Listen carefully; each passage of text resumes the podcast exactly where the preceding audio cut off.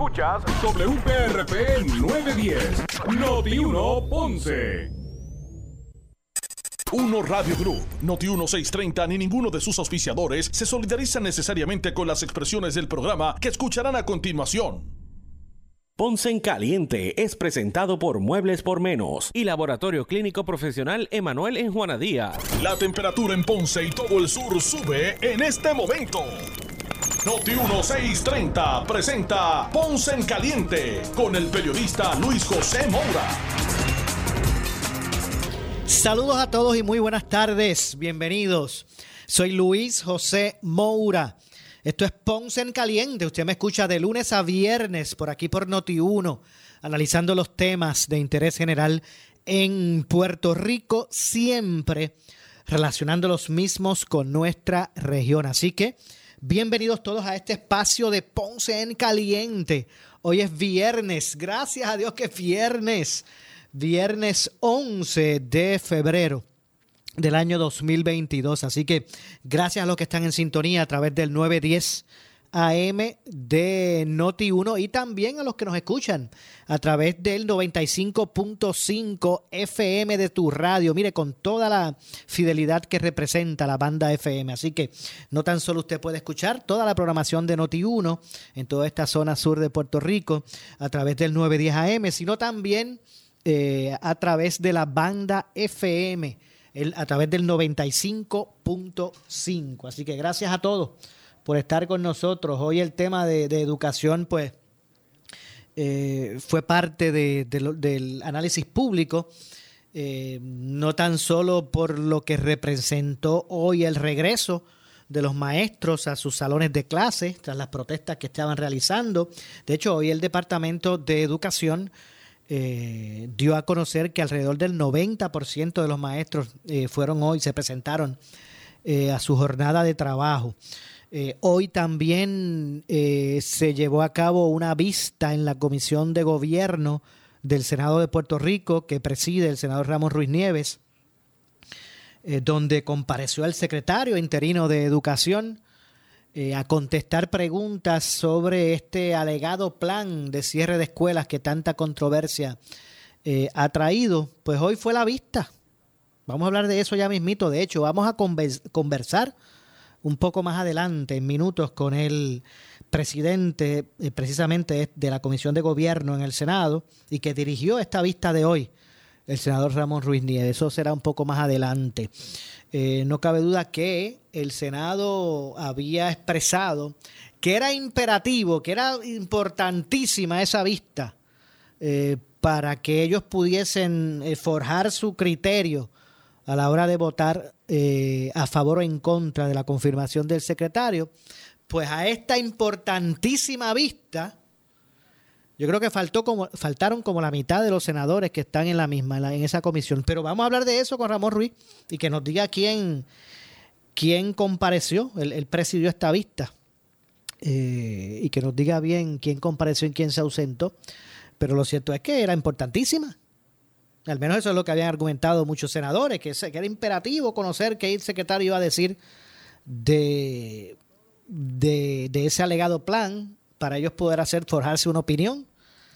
Bueno, pues imagínense era tan importante que la mitad de los senadores de esa comisión no fue eh, a la vista. Pero vamos a hablar de eso un poco más adelante. El que sí responsablemente fue fue el presidente de la comisión, Ramón Ruiz Nieves, que con él vamos a hablar eh, más, adelante. Pero a todo esto, eh, en unos temas que queremos pues eh, reseñar previo a lo que será nuestra entrevista hoy con Ramón Ruiz Nieves ya está en la consideración del, del, gobernador eh, el proyecto de carrera magisterial. Y es que el proyecto del Senado 573, el cual pretende garantizar a los maestros del sistema público de enseñanza del país beneficios otorgados mediante la ley 58, conocida como la ley de carrera magisterial, ya está rumbo a la fortaleza, según se anunció por la presidenta de la Comisión de Educación en el Senado, Ada García Montes.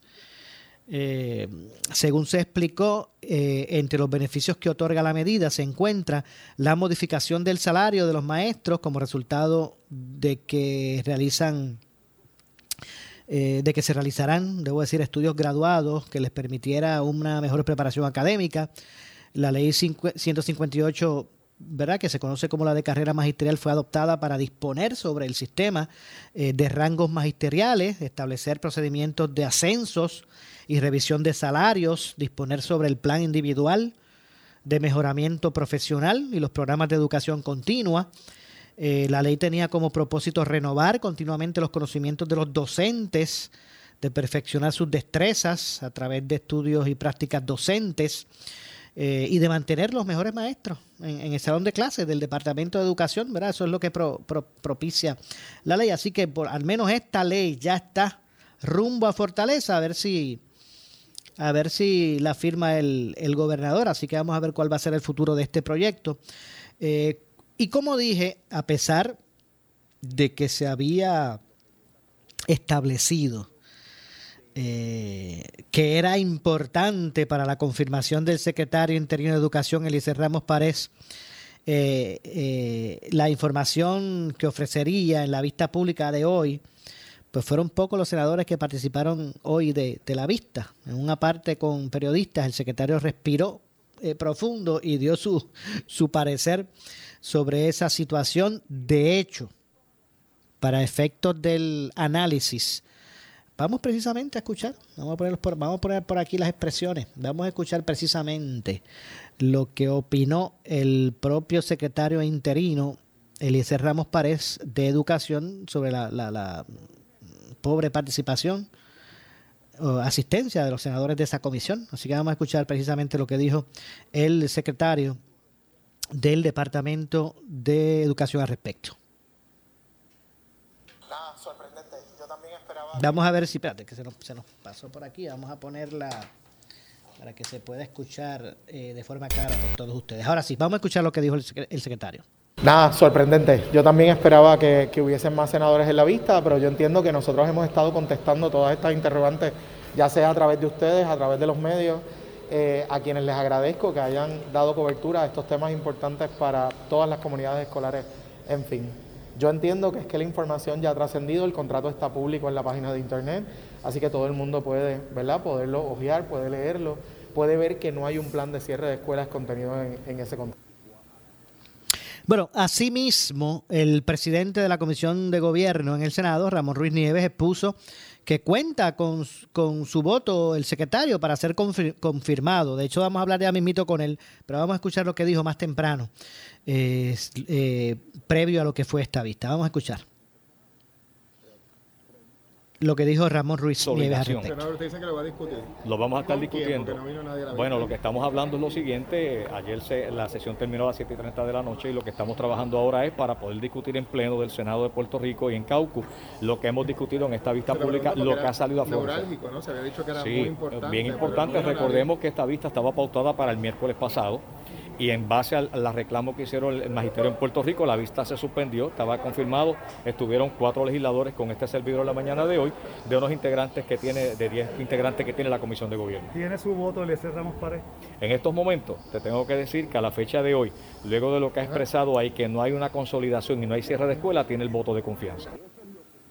Bueno, así que ustedes escucharon, tiene el voto de confianza, al menos del senador Ramón Ruiz Nieves, el secretario, para ser confirmado, luego de aclarar eh, los aspectos relacionados a lo, que fue en un momento dado unos alegatos de, la existencia de un plan de cierre eh, de escuelas, lo que fue objetado eh, y fue eje de controversia.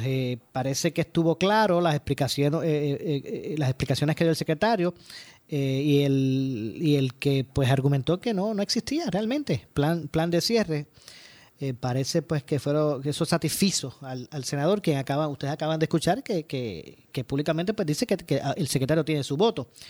En su exposición el secretario Ramos Párez eh, detalló los planes que rigen el proceso de rehabilitación y reparación de escuelas así como, como reiteró que, es, que no existe un plan de cierre. Explicó que la oficina de infraestructura ha dividido los trabajos entre el plan de estabilización, que incluye los proyectos a corto, mediano plazo y mediano plazo, y el plan de reconstrucción, que entonces contiene los proyectos de largo plazo. Además, detalló la asignación de fondos federales, las iniciativas y las tareas que componen cada uno de estos planes.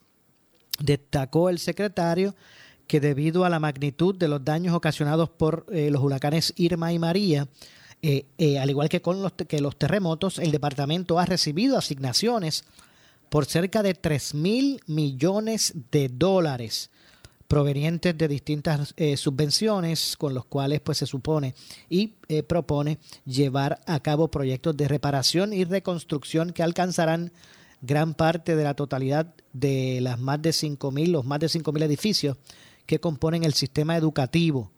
La oportunidad que tenemos para la rehabilitación del sistema educativo es única y la vamos a aprovechar, ¿verdad? Dijo el secretario en, un momento dado. De hecho, el titular de Educación explicó en su ponencia la extensa lista de requisitos y trámites de eh, eh tasación eh, y de acceso del departamento a los fondos hasta finales del 2020, así como las condiciones establecidas en las subvenciones federales que obligan a la contratación de un gerente de proyecto, eh, al tiempo que asignan eh, los fondos para el pago total por estos servicios mediante lo, que son los reembolsos.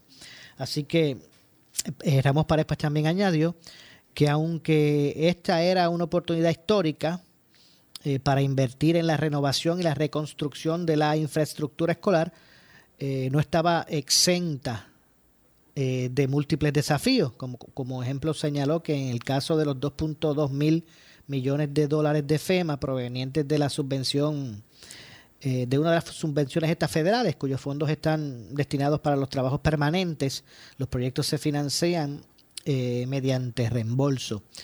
un 90-10 o sea que el grant es de 90% y el gobierno solo tiene que aportar el 10% de esos gastos estimados. Eh, entiéndase 229.4 millones, eh, sino que por ser estos fondos o estos grants de reembolso, el Estado eh, también pues, debe conseguir los 2.000 eh, restantes para los 2.000 millones, ¿verdad? Restantes para poder cumplir con los compromisos contractuales de las reparaciones. Así que mire, aunque el pareo es 90-10, el gobierno estatal pone el 10, al unas cantidades enormes, pues como que le pica al bolsillo del gobierno sacar ese 10%.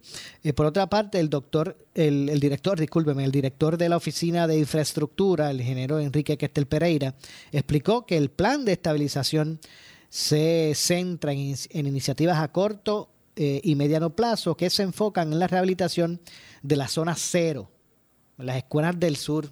Y esto, y esto yo lo he escuchado, y está en planes, y ahora es que, ahora es que vamos, ya casi, por ahí vienen los fondos. Y todavía nada.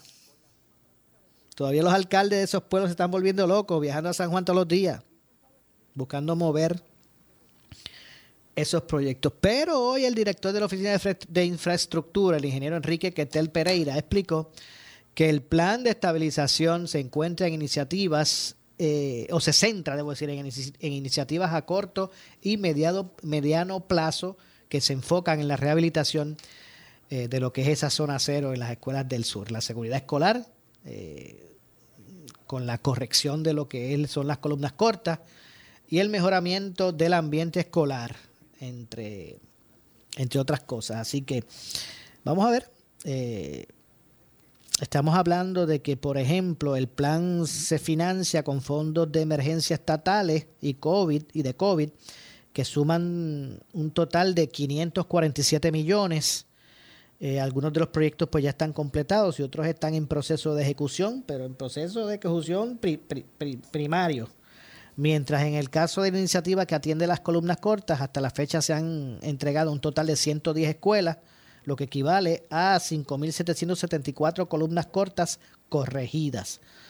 Al finalizar este proyecto, pues se habrán atendido 426 escuelas, equivalente a 37.463 columnas cortas en 2.683 edificios, según se, se destacó.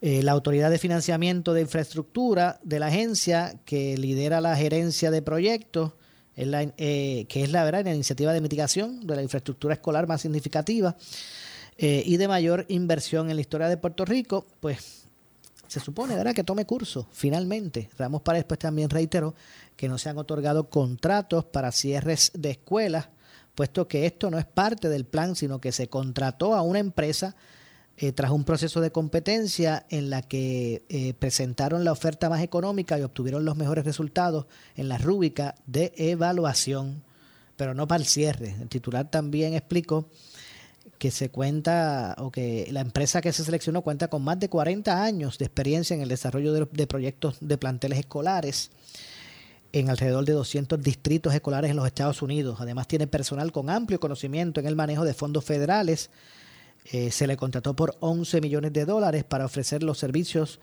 eh, de la primera fase y 65 millones para la segunda, mientras eh, los otros componentes presentaron propuestas por 33, 43 y 148 millones de dólares más costosas que la compañía pues que fue seleccionada entre, entre otras cosas. Así que bueno, pues básicamente, ¿verdad? Por ahí se dirigió en términos de poner en contexto dónde estamos en eso el secretario en, la vista. Eh, así que bueno, vamos a ver cómo, cómo finalmente pues eh, se puede desarrollar todo, todo este asunto de la reconstrucción y atención a la infraestructura del Departamento de, Educación tras lo que fueron los, terremotos, lo que es la pandemia y todas estas situaciones. De hecho, hoy el Departamento de Educación informó eh, que un 90% de los maestros acudieron a trabajar. Según el departamento, a través de su cuenta de Twitter, los reportes de 629 escuelas reflejan que 15.394 maestros acudieron hoy eh, a trabajar, ¿verdad? A su jornada, a atender su jornada de trabajo. Eh, este número estaba, bueno, eh, estaba más o menos en el 85%, pero no de asistencia. En los pasados días, el 85% de los maestros faltaron eh, acudiendo a las convocatorias que se hicieron por las organizaciones magisteriales para, para mostrar su, su, descontento con, lo, con, el, con sus salarios y, y, su retiro. Pues ya hoy, como dije, el, departamento eh, señala que el 90% de los maestros ya se, se hoy se, se reintegraron a sus labores. Eh, además, el 87% de otros empleados docentes dentro del departamento, pues asistieron también a trabajar, representan 1.507. Eh, también el 88% de los empleados no docentes también asistieron eh, y el 85% de los directores escolares también pues se, se, reflejaron. Así que hoy básicamente fue un día, se, se acercó a ser un día mucho más cotidiano en las escuelas del departamento eh, público, del sistema público de enseñanza. Eh, ya les dije que el secretario pues alega que no hay cierre, ¿verdad? que no hay plan de cierre, según compareció y expresó en la vista de la Comisión del Senado de Gobierno, aclaró esas dudas, entre otras cosas. Así que se supone que los maestros pues ahora continúen, ¿verdad? Eh, de forma recurrente a asistir a los salones y comenzar a impartir la enseñanza curricular establecida. De hecho, hablando de, las ausencias, el secretario hoy de, Educación dijo eh, que, eh, que si un maestro no puede evidenciar que estuvo enfermo durante este denominado teacher, Teachers Flu, pues no cobrará. Repito, Eliezer Ramos Párez, secretario de Educación interino, dijo hoy, hoy viernes, que si un maestro no puede evidenciar que estuvo enfermo durante este Teachers Flu, no va a cobrar. Vamos a escuchar precisamente las palabras del secretario sobre, sobre este tema. Eh, Hechas hoy eh, luego de haber llegado a acuerdos con los maestros en la reunión de ayer en bueno, la Fortaleza? Ahora mismo eh, de lo que estamos hablando es día no trabajado, día no cobrado. El sistema no les permite, ellos no tienen eh, uso de lo que es su licencia de vacaciones para asuntos personales. Eh, ese es el periodo que prácticamente es en verano. y, días de enfermedad si tenían certificado médico? Bueno, obviamente habrá quien pueda demostrar que estuvo enfermo y sin duda alguna no, no se le va a penalizar por eso. Pero el resto de las personas, obviamente el que quiere utilizar su eh, momento para manifestarse y utilizar el estar fuera de su área de trabajo como parte de la protesta, pues obviamente todos sabemos eh, lo que implica eso, que es simplemente pues un día que no voy a trabajar. ¿Su confirmación depende de lo que pase aquí hoy? Eh, el Senado ya ha adelantado que requiere mi presencia, que es lo que vamos a estar haciendo hoy para aclarar lo que es el contrato del PMO, Cibri, la compañía que fue seleccionada. Eh, aquí traemos toda la información. La idea es ser transparente. El contrato está público en la página de internet del Departamento de Educación para el escrutinio de todo el mundo. Me siento satisfecho con el trabajo que se ha venido realizando durante estos 11 meses. Así que parte de mi función, no solamente de cara a una confirmación, sino posterior a la confirmación, es dar explicaciones, ser transparente y que el pueblo adjudique ¿verdad? la labor de este servidor. Bueno, las expresiones de estas expresiones del secretario de Educación se dieron a su llegada al Capitolio, donde el Senado lo citó para explicar sobre unos contratos relacionados al supuesto cierre de escuelas. Eh, de lo que vamos a hablar ya mismito con el presidente de la Comisión de Gobierno, precisamente de esta comisión, el senador Ramón Ruiz Nieves. Eso será más adelante.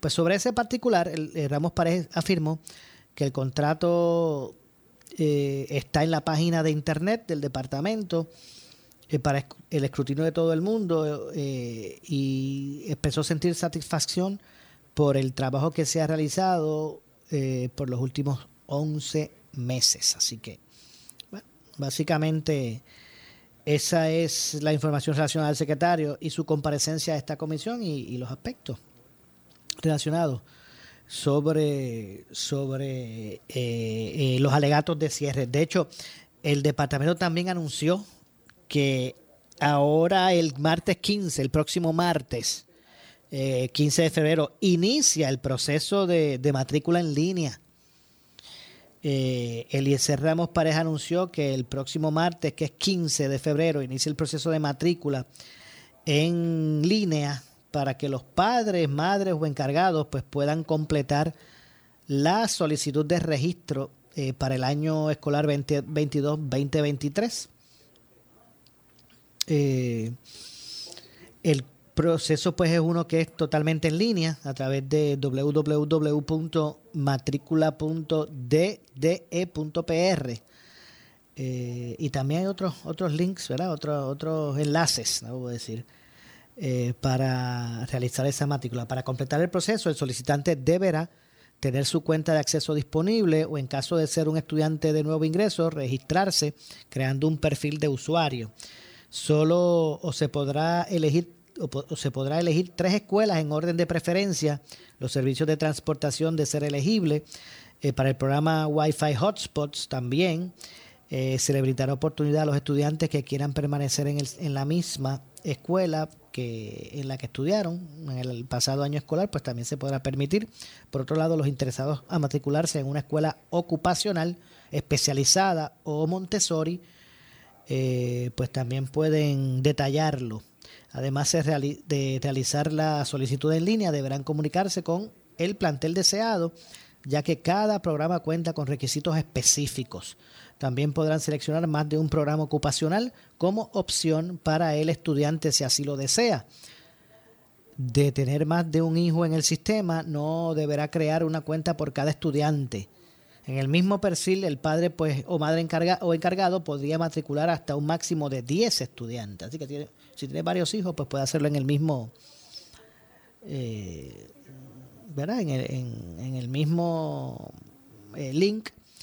Eh, el secretario añadió que la línea de tiempo establecida indica que para el periodo del 7 al 8 de abril los padres recibirán la confirmación de la matrícula a través del mismo portal, ¿verdad? lo que beneficiaría en ese sentido el proceso de matrícula, haciendo, haciéndolo un poquito más ágil eh, y digital, ¿verdad? Para que fuese más fácil en ese sentido. Eh, una parte sobre los bomberos, vamos a dejar los maestros un momento aparte y vamos a hablar de los bomberos. Señalan estar molestos porque el gobernador no le, el gobernador no le consigue los 2.500 para el salario. el presidente del sindicato de bomberos de Puerto Rico, José Tirado, eh, anunció que convocó a la Junta de, de delegados de la Unión para una reunión urgente.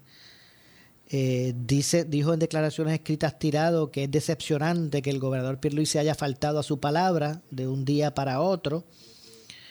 Eh, ellos señalan pues, que el gobernador se había comprometido unas cosas. Pierluisi anunció que va a utilizar fondos federales disponibles para aumentar 500 dólares.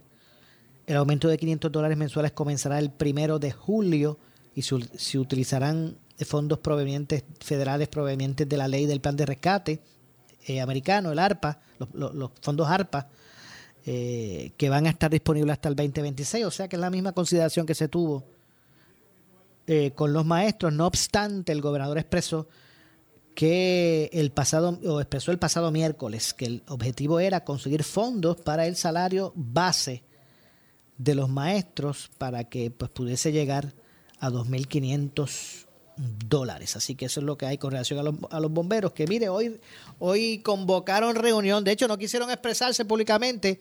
Llamé a Tirado y me dijo, más adelante vamos a hablar. Se están organizando los, los bomberos a ver qué, qué logran.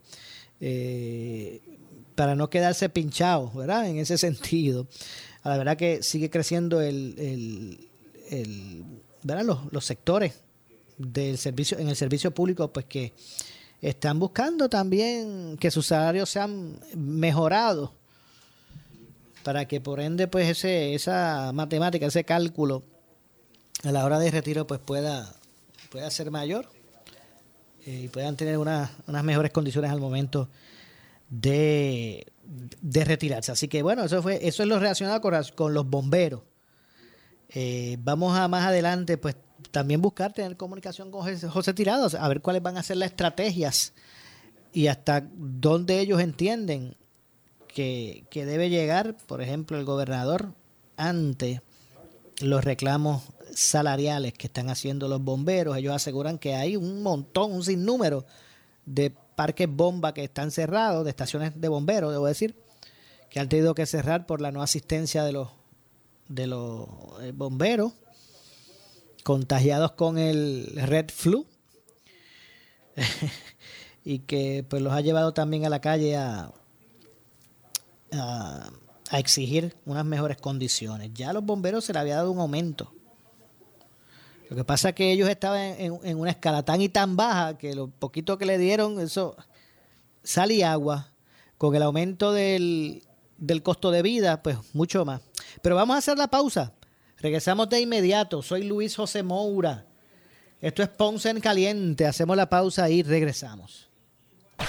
En breve le echamos más leña al fuego en Ponce en Caliente por Notiuno 910. A toda la comunidad de Ponce, sus pueblos limítrofes y sur de Puerto Rico, el CDT y Sala de Emergencia Primary Medical Center anuncia que tenemos disponibles las pruebas de COVID-19 los 7 días de la semana de lunes a domingo de 7 y media M a 7 y media PM. Para mayor información puede llamar al 492-3199 o 492-3197. Nos encontramos en la calle Méndez Vigo número 24 Ponce, sin largas esperas y resultados rápidos. Somos los mejores en servicios de salud para nuestra comunidad. 492-3199 y 492-3197. Sigue para adelante. Comenzó el año y en Cooperativa Juana Díaz te ofrecemos la mejor oportunidad para consolidar tus deudas con préstamos desde 5 mil dólares y excelentes pagos desde 88 dólares mensual. ¿Qué esperas? Solicita hoy en copjuanadías.com o comunícate al 837-2575 Juana Díaz o 580-0043 Coto Laurel. Ciertas restricciones aplican. Oferta por tiempo limitado. Acciones y depósitos asegurados por COSEC hasta 250 mil dólares. Por el gobierno federal.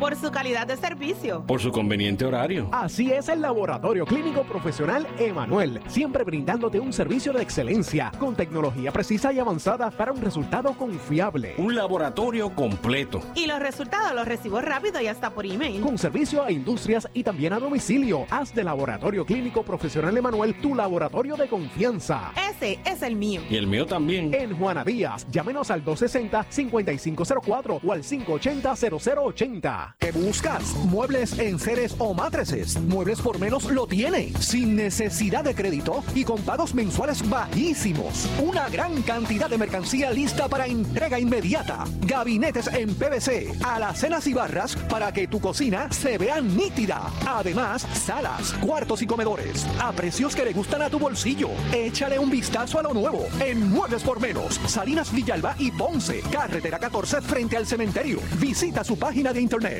¿Necesitas un vehículo bueno, bonito y barato? Aquí lo vas a encontrar. Henry Motors, el rey de los usados, lo tiene. Todas las marcas, japonesas, coreanas, americanas y europeas, conocen pronto, donde mejor se paga tu trading, con pagos bien bajitos, 20, 20 y años anteriores, que huelen a nuevo. Ah, y los tenemos nuevos también. Henry Motors Outlet, en la comodidad de la Avenida Las Américas de Ponce, frente a las Américas Housing, y Henry Motors en el Ponce Bypass, 787-418-3444, 418-3444.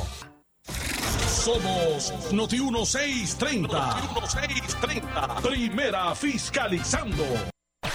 En breve le echamos más leña al fuego en Ponce en Caliente por Noti 910. ¿Qué buscas? Muebles en seres o matrices. Muebles por menos lo tiene. Sin necesidad de crédito y con pagos mensuales bajísimos. Una gran cantidad de mercancía lista para entrega inmediata. Gabinetes en PVC, alacenas y barras para que tu cocina se vea nítida. Además, salas, cuartos y comedores a precios que le gustan a tu bolsillo. Échale un vistazo a lo nuevo en Muebles por menos. Salinas Villalba y Ponce, carretera 14 frente al cementerio. Visita su página de internet. Por su calidad de servicio. Por su conveniente horario. Así es el Laboratorio Clínico Profesional Emanuel, siempre brindándote un servicio de excelencia con tecnología precisa y avanzada para un resultado confiable. Un laboratorio completo. Y los resultados los recibo rápido y hasta por email. Con servicio a industrias y también a domicilio. Haz de Laboratorio Clínico Profesional Emanuel tu laboratorio de confianza. Ese es el mío. Y el mío también. En Juana Díaz, llámenos al 260-5504 o al 580-0080.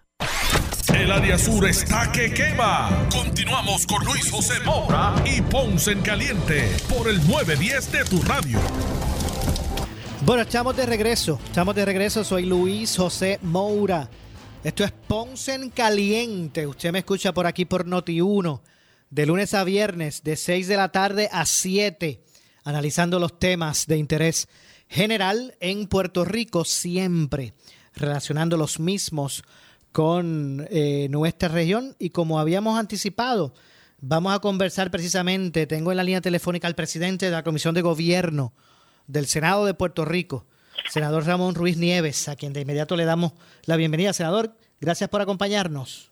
Gracias a ti por la invitación de permitirme compartir con tu radio audiencia y sobre todo con la gente amada de nuestra zona sur de Puerto Rico y la ciudad señorial Ponce. Seguro que sí, gracias a usted por por atenderlo. Eh, primero, antes de entrar en el, ¿verdad? En, en, el detalle, eh, ¿cuántos senadores componen su comisión, la de la de bueno, Estamos hablando entre eh, miembros en propiedad y oficio, estamos hablando de cerca de, de unos 13 legisladores aproximadamente. De esos 13, ¿cuántos comparecieron hoy a la vista?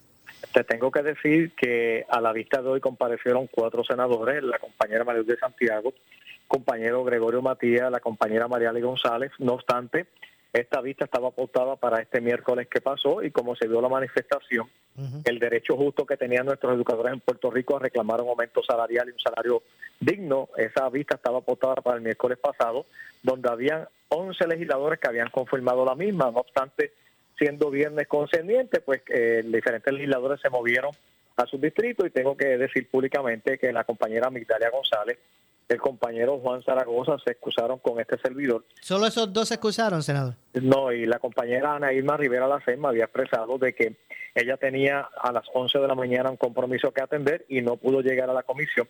Normalmente a las comisiones así asisten de los miembros totales que puedan tener de 11 o 12 miembros, prácticamente asisten un, tres o cuatro miembros como mucho. O sea que si es viernes ellos se pierden. A discutir. si es viernes se pierden, senador. Digo, y, siendo un viernes, pues lo que tú, como te mencioné al principio, muchos regresan. En el caso de las compañeras del Distrito Senatorial de Mayagüez, Migdalia González, bajar de Mayagüez a una vista pública de FIBO conlleva prácticamente tres horas de viaje, son seis horas. En subir y regresar, más el costo de la gasolina y los peajes, pero lo importante de esto es que nos había expresado que no podía estar presente el viernes y había presentado sus excusas a la comisión. Yo, yo sé que usted responsablemente estuvo ahí, pero traes el punto porque, ¿verdad? Se había dicho que era bien, era, era, era medular de los senadores conocer el parecer del secretario interino de Educación sobre este alegado plan de cierre, ¿verdad? Para poder forjar su juicio para, para votarle a favor o en contra. Eh, yo sé que usted hoy ha adelantado que por lo que escuchó al menos, eh, si fuese hoy la votación, cuenta con su voto. eh, eh, Yo creo que no solamente contaría con mil votos, contaría con el voto, voto de la mayoría de los legisladores, tanto de, de la delegación del Partido Popular y de otras delegaciones, porque aquí hay un punto bien importante, es el siguiente. El 18 de enero el secretario de Educación estuvo presente en el, en el Senado de Puerto Rico ante la comisión de nombramientos que preside el, senador- el compañero amigo José Luis Dalmao, discutiendo en una ponencia de 46 páginas lo que él entendía que debiera ser el plan de, futuro del Departamento de Educación, donde hablaba algo bien importante de rezago académico, de cómo íbamos a atender el rezago en las, materias básicas, y un ejemplo de ello, trajo esbozado 14 puntos de lo que debe ser el Departamento de Educación en el futuro, y adelantando lo bien importante porque ante ese rezago se había demostrado un crecimiento en las materias de matemática, en las materias de ciencia, de español, no así en la materia de inglés, donde el, crecimiento a favor del aprovechamiento académico fue 0.11%, me la- mientras las demás estuvieron cerca de un 4%, y de hecho allí se discutió en un momento dado que se preguntó que cuál sería o qué significaba el plan de visión de futuro del Departamento de Educación, lo que en un momento dado dijo y expresó de que eso no, no había sido un documento oficial del Departamento de Educación, levantó unas inquietudes y unos días después, dos días después sale entonces el documento del cual estuvimos en discusión hoy, es el famoso contrato que se firmó a una empresa del estado de Georgia, a CBRG Henry, por cerca de 76 millones de dólares para ser parte integral de los 2.9 billones de dólares que fueron asignados a Puerto Rico. O sea, que el contrato, disculpe, con la empresa fue de 70 y cuánto, 72. 76 millones de dólares el contrato que se firmó, te lo tengo que decir públicamente. Estamos hablando que este es el contrato más grande que pueda tener el gobierno de Puerto Rico en su historia, porque estamos hablando de que debajo de este, de este proyecto de administración hay cerca de 2.9 billones de dólares, que es lo que demuestra lo que se va a trabajar en el Departamento de Educación para mejorar los planteles escolares, remodelar los- la infraestructura necesaria y construir aquellos planteles que necesita nuestro país. Estamos hablando que la atención no solamente son a los planteles que perdimos en el sur de Puerto Rico, sino a los 870 planteles escolares, donde entonces sale a reducir el plan de visión de futuro, que hablaba precisamente de que ya no se habla de cierre y ahora se adorna el bizcocho y se conoce como consolidación de escuelas. Y dentro de ese espacio, pues nos dimos a la tarea de traerlo públicamente. El presidente del Senado me pidió y así yo consté públicamente de que el secretario no iba a ser bajado su nombramiento hasta tanto y en cuanto se conocieran los detalles de este contrato, cómo se formalizó O sea, que usted es el que va a dar el visto bueno. Si usted da el visto bueno, se confirma entonces. Bueno, te estoy hablando que uno de los asuntos que se va a estar corriendo el, el próximo lunes, entre otros asuntos, es yo tengo una tarea este fin de semana de informar a aquellos legisladores que se estén comunicando con nosotros y de igual manera hacerle constar lo que acaeció en la vista pública referente a ese contrato millonario y sobre todo lo que se llama el plan de visión de futuro donde surgieron dos interrogantes. Número uno, en el proyecto que se desarrolla y se lleva a, a la adjudicación, se le planteó un punto bien importante que qué papel había jugado aquí la Administración de Servicios Generales cuando se creó una ley precisamente amparada, que es la ley número 73 del 2019, donde se le pasa toda la responsabilidad en lo que se conoce como bienes y servicios a la Administración de Servicios Generales. ¿Y por qué no fue la Administración de Servicios Generales quien llevó a cabo la subasta de este proyecto? Exacto. Y resulta ser que entonces sale una, una, una orden ejecutiva que había emitido Ricardo Rosselló, sacando a la Administración de Servicios Generales de este proyecto, donde todavía la única agencia que no ha terminado su transición para pasar toda la responsabilidad de compra de bienes y servicios a la Administración de Servicios Generales, de las 117 agencias de gobierno, la única que no ha transferido todavía esto a Servicios Generales es el Departamento de Educación. Entonces me dio una, una dispensa a través de una orden ejecutiva de aquel entonces del doctor Ricardo Rosello y de igual manera una del licenciado Pedro Pierluisi para dar culminación a este proceso que eh, comenzó un año atrás y que el 18 de octubre del 2021 fue que se firmó este acuerdo de 76 millones de dólares. Sin embargo, en la ponencia que presentó de 46 páginas, el 18 de enero el secretario de Educación no se esbozó ni en ninguna de las 46 páginas se habló de este contrato que había firmado el secretario de Educación. Entiendo. Eh, senador, eh, esa empresa, empresa que se, se seleccionó, o sea, ¿tiene el peritaje? ¿En Puerto Rico no hay una empresa que pueda hacerlo?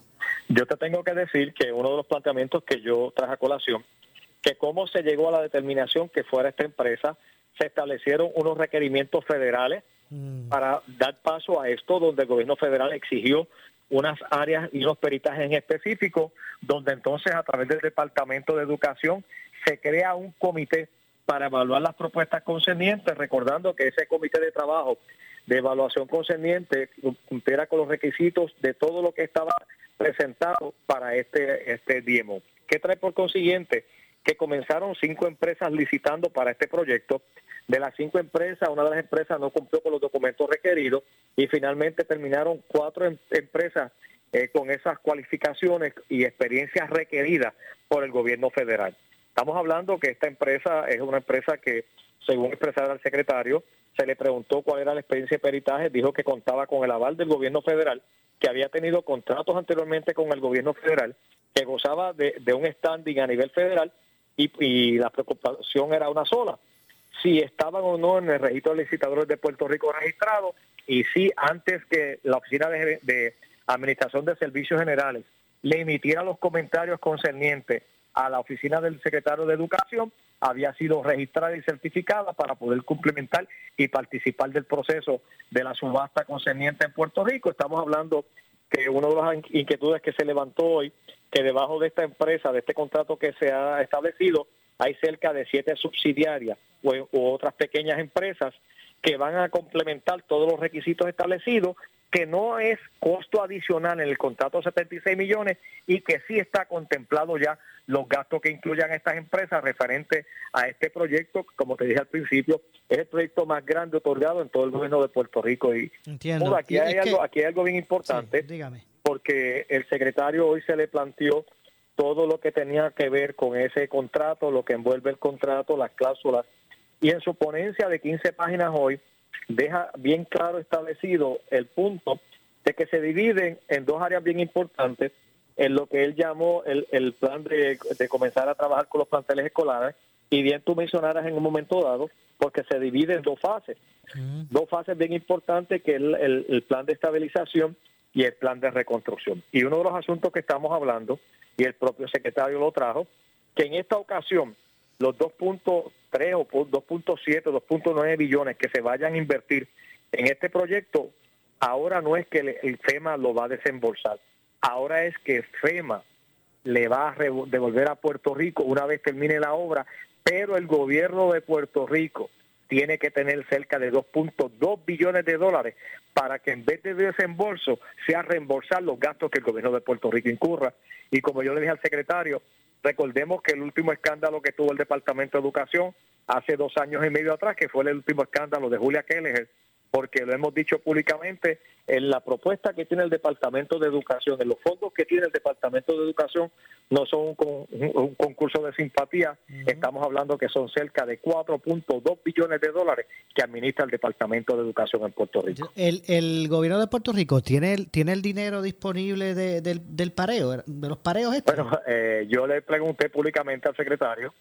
Quién iba a consignar o identificar esos fondos. Me dijo eso descansaba en el secretario de Hacienda, Francisco Párez, quien tendrá la responsabilidad de tener en caja esos fondos concernientes, porque aquí no puede haber subasta si los fondos no están consignados. Y no podemos hablar que vamos a construir uno hoy, otro mañana y vamos pagando, porque realmente el gobierno federal se va a encargar de que antes que cualquier proyecto de estos pueda salir en lo concerniente a subastas o adjudicaciones, esté el dinero concerniente establecido para entonces poder dar paso a la obra. Y ese es uno de los problemas mayores que tienen nuestros municipios con los fondos que FEMA le ha asignado, que es por reembolso. Y le hemos discutido con el secretario del Departamento de la Vivienda cómo se van a trabajar esos proyectos y ahora tenemos uno billonario en nuestro país que hay que evaluar ahora con el secretario de Hacienda la disponibilidad de esos fondos porque estamos hablando que este contrato comienza ya.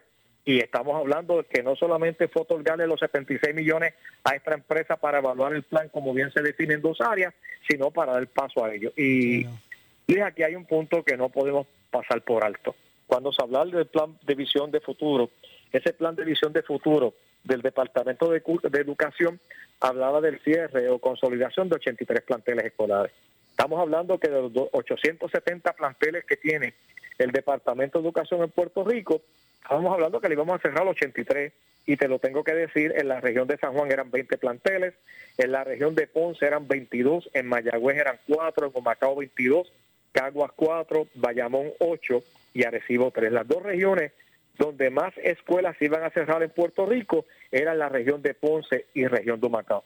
Y yo no voy a permitir, y lo he dicho públicamente, que bajo el plan de reorganización del Departamento de Educación, que envuelve la ley 85, establece un plan de consolidación, antes del cierre de escuelas, de consolidación de planteles escolares, y ese plan está ahí, y por consiguiente, el presidente del Senado, este servidor Ramón Ruiz Nieves, radicamos la resolución conjunta del Senado 219, que bajo ninguna circunstancia permitiría el cierre de planteles escolares a una ley 85 si no se ha llevado a la Cámara del Senado de Puerto Rico para conocer cuáles son los criterios a evaluarse, porque el plan de visión de futuro, del, del plan de maestro de visión de futuro, ahora no sabe, no sabe, no se sabe decir quién fue el que lo creó, y el secretario hizo una presentación del plan, y nosotros hoy le pedimos públicamente al secretario que el martes tiene sin falta que presentar quiénes fueron los integrantes de este plan y quién solicitó el plan, porque el secretario nos dijo el 18 de enero y hoy 10 de febrero volvió a decirnos públicamente que él no fue quien autorizó esto y esto no sale de la mata. Alguien lo autorizó. ¿Con qué propósito? Si fue simplemente para cumplir con el gobierno federal sin ningún tipo de análisis, porque realmente aquí hay planteles escolares en esos 82 cierres que son de excelencia académica, que tienen la matrícula, que la planta física cumple y que han sido escuelas competitivas durante su historia, que le han dado standing y galardón a Puerto Rico. Y aquí está hasta la Escuela Libre de Música. Y la pregunta es, ¿quién hizo este análisis? ¿Quién hizo este trabajo?